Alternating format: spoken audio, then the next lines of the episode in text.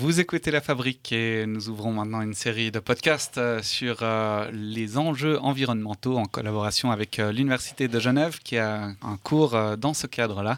Et dans ce cadre, les étudiants ont l'occasion de créer un podcast sur des thématiques liées aux enjeux environnementaux et puis à la crise climatique actuelle.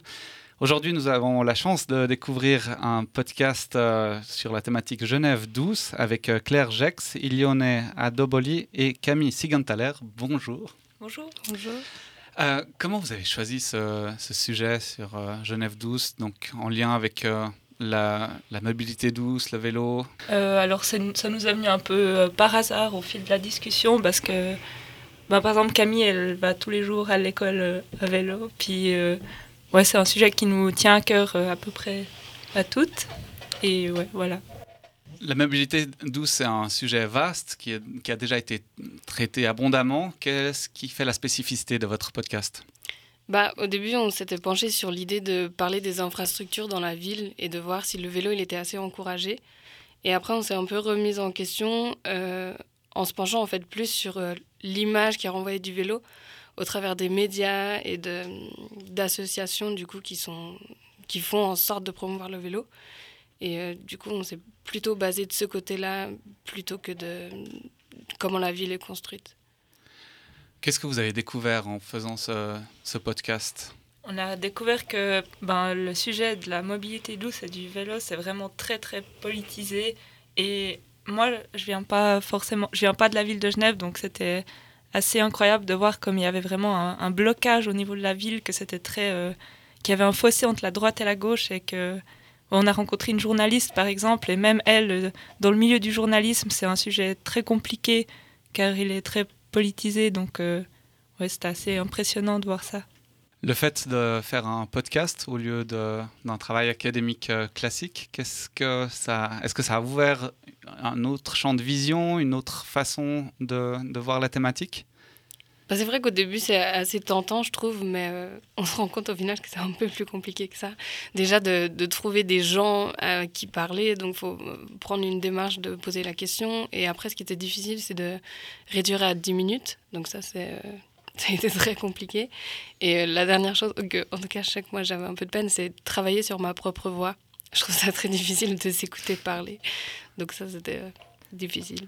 Est-ce que c'est une expérience que... Ah, excusez-moi, vous voulez rajouter quelque chose? Euh, Non, je disais que c'était aussi assez frustrant au final parce qu'on on se plonge pendant longtemps sur le sujet, on rencontre des gens qui nous font des... avec qui on parle pendant presque une heure, qui disent euh, plein de choses intéressantes et au final on doit réduire ça à 10 minutes. Donc il y a aussi un côté un peu frustrant mais intéressant à la fois. Et dans le cadre justement de, de cette expérience audio, est-ce que vous avez appris quelque chose de nouveau? Est-ce que vous avez l'impression maintenant d'avoir un nouveau bagage à travers cette expérience de création d'un podcast? Je pense que euh, nous qui sommes toujours à l'université, on a des, des, deadlines assez loin dans le temps, on a le temps de s'organiser. Là, il fallait tout d'un coup penser vraiment à très loin et s'organiser pour pouvoir prendre des rendez-vous et tout ça. Donc, euh, ça nous, c'était assez intéressant parce que tout d'un coup, on n'était plus dans notre petit auditoire et il fallait euh, vraiment penser à tout et être organisé. En fait, c'était pas basé sur des textes, mais vraiment sur des données que nous, on allait chercher. Donc, ce côté-là, il était assez nouveau. De se dire maintenant qu'on doit aller interviewer des gens, bah, on l'a déjà fait, alors que c'était une grande première. Donc, au début, c'était un peu. Euh, ça donnait pas envie, et puis une fois qu'on l'a fait, en fait, ça va. C'est facile. Vous avez dit en introduction que c'était un sujet assez polémique dans lequel il y a pas mal de tensions. Est-ce que vous les avez senties, ces tensions, lors euh, de votre euh, reportage? Le fait d'avoir un micro et d'avoir une, une, fonction de journaliste, euh, de reporter dans, dans, cette thématique, dans ce domaine? Oui, on a ressenti quand même ces tensions. Mais bon, nous, on a fait un peu l'erreur d'interroger des gens qui avaient le même avis que nous, presque. Donc après, peut-être qu'on l'a pas ressenti directement, mais on dans leurs paroles, on s'est rendu compte que c'était un sujet assez polémique. Ouais. On a rencontré personne contre le vélo, quoi. En tout cas, merci beaucoup euh, d'être venu ici euh, à la fabrique. Et puis, on se réjouit de découvrir votre podcast euh, intitulé Genève 12. C'est un podcast réalisé en collaboration avec l'Université de Genève dans le cadre du, du, cours Enjeux environnementaux. Un podcast réalisé par Claire Jax, Ilione Abodoli et Camille Sigantaler. Merci beaucoup. Genève 12 présenté par Claire, Nous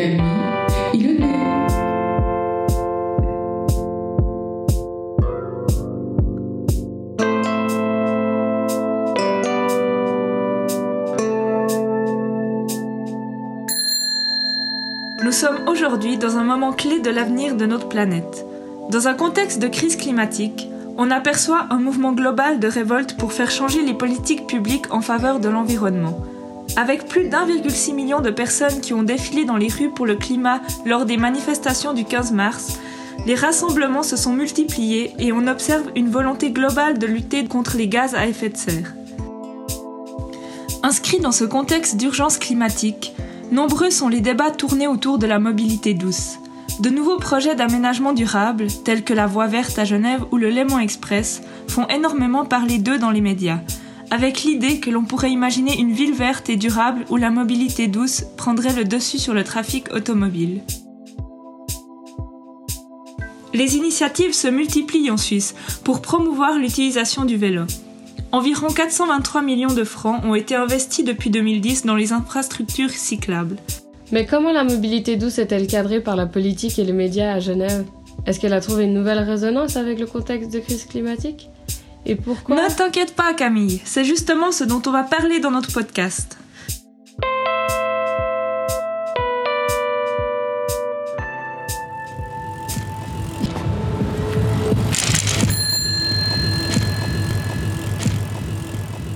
Nous sommes allés rencontrer Laure Gabu, ancienne journaliste à la Tribune de Genève.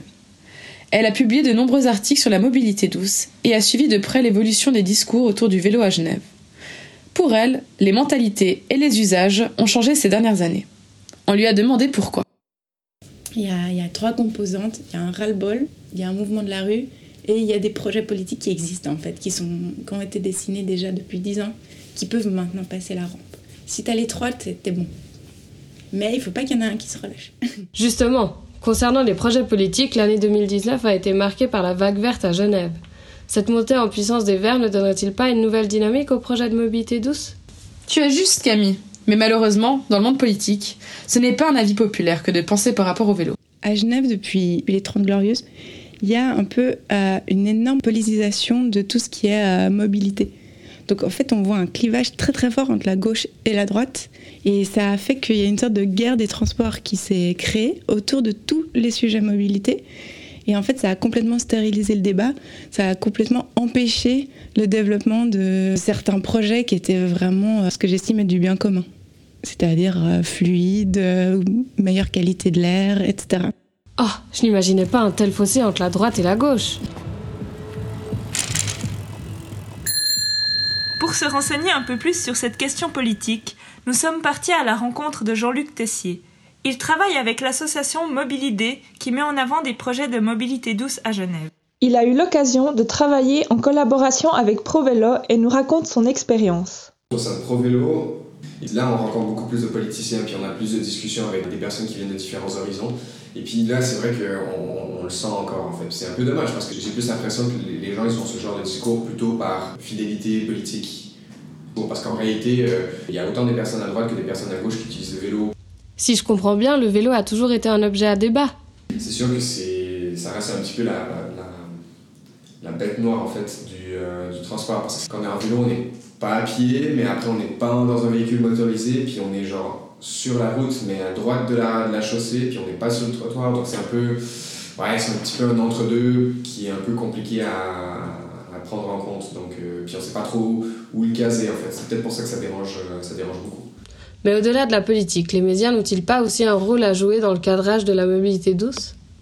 Comme média, comme journaliste, on a besoin de ce qu'on appelle une accroche actualité. Et les jeunes dans la rue, les manifestations, en fait, ont donné l'occasion de parler de ces sujets de manière plus ample. Maintenant, par exemple, un glacier qui fond, ben, au lieu de faire une brève, ça va être une tête de page.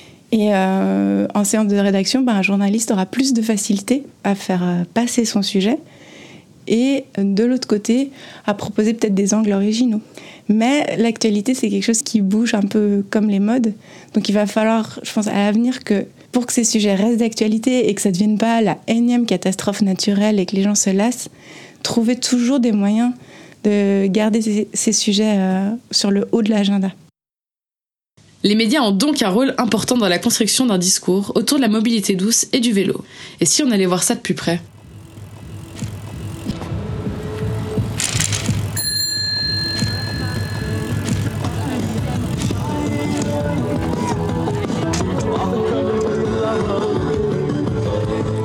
Sur l'île Rousseau pour rencontrer les participants de la Critical Mass. Né dans les années 90 aux États-Unis, ce mouvement est un moyen pour les cyclistes d'affirmer leur présence et leur droit d'être sur la chaussée.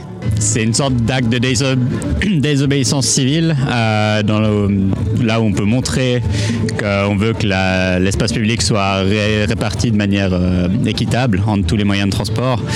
Euh, c'est aussi accessoirement un moyen de montrer que les voitures, elles nous font peur et elles nous entravent la route euh, tous les jours. Alors euh, du coup, on peut leur montrer que c'est pas très drôle et que euh, ce que ça fait d'être dans l'autre dans l'autre situation.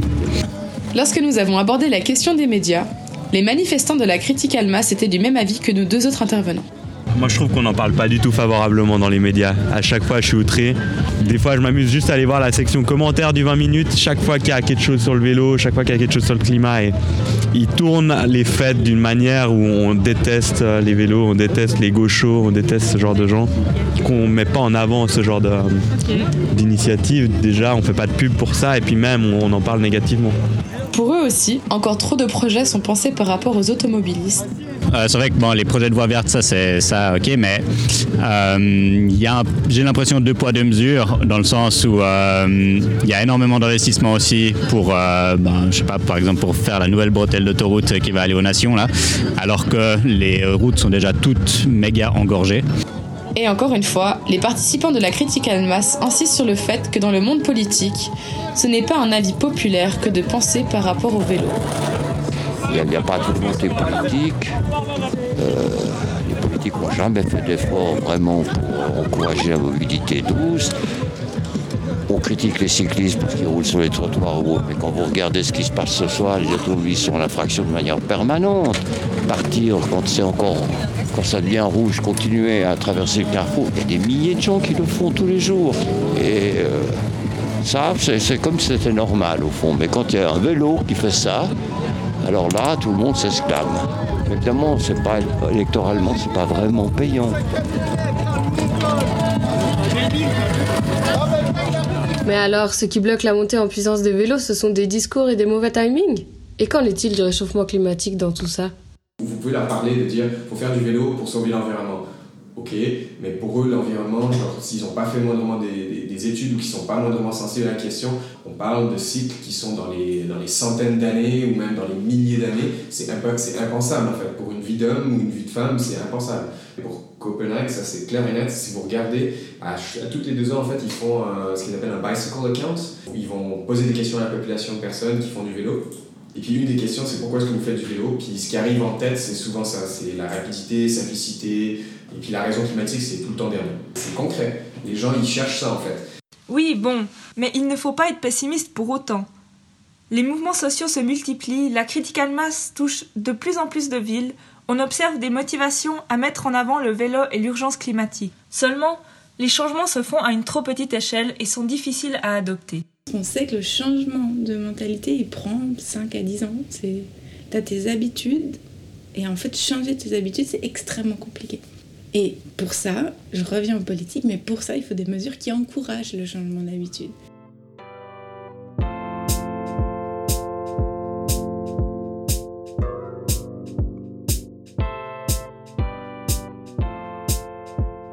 La question de l'urgence climatique n'impacte donc pas directement la vision que nous avons du vélo, car le sujet est trop controversé et trop politisé.